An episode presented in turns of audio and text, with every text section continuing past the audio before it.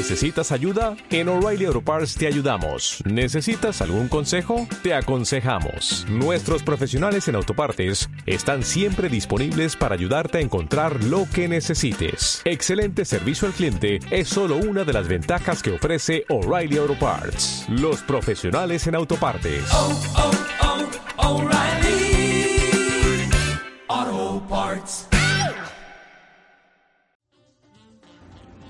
Bienvenidos a la píldora semanal de Arca Análisis Económico, nuestro podcast para compartir reflexiones sobre las tendencias del mercado, basada en los artículos escritos por el profesor Carlos Jaramillo.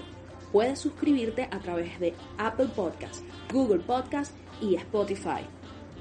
Esta semana traemos los difíciles vientos de cambio del camarada Xi.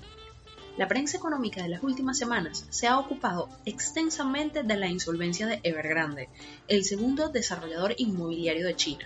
Aunque el caso es muy relevante para entender en qué situación se encuentra el mercado de renta fija del gigante asiático, también lo es porque es un reflejo de la necesidad de generar cambios profundos en la economía nacional que deberán ser promovidos por el presidente Xi Jinping.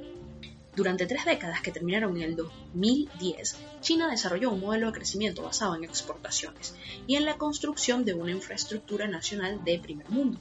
En esta fase la producción prelaba sobre consideraciones económicas.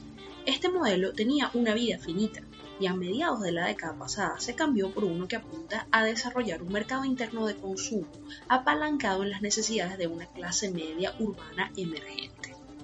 Pasar del primer al segundo modelo implica grandes ajustes, entre los que se cuentan el generar actividades que llenen el espacio que hoy en día ocupa el sector construcción, que representa el 29% del PIB chino, desapalancar financieramente la economía sustituyendo deuda contratada con los bancos nacionales, que son propiedad del Estado, por acciones, crear un modelo de ingresos para los municipios basado en el cobro de impuestos y no en la venta de terrenos, implantar un robusto marco regulatorio para los mercados de capitales.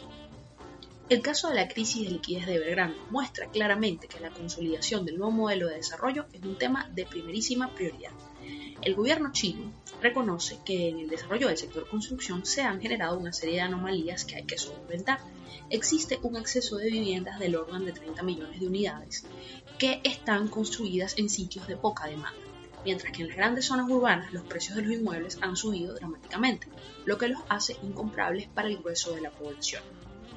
En noviembre de 2017, en el 19 Congreso del Partido Comunista Chino, el presidente Xi recordó a sus copartidarios que las viviendas son para vivir y no para especular. Esta frase ha marcado el destino de este sector de actividad, al cual se le ha exigido reducir los niveles de endeudamiento, aumentar la proporción de activos financiados con patrimonio y mantener suficiente liquidez para atender compromisos de corto plazo.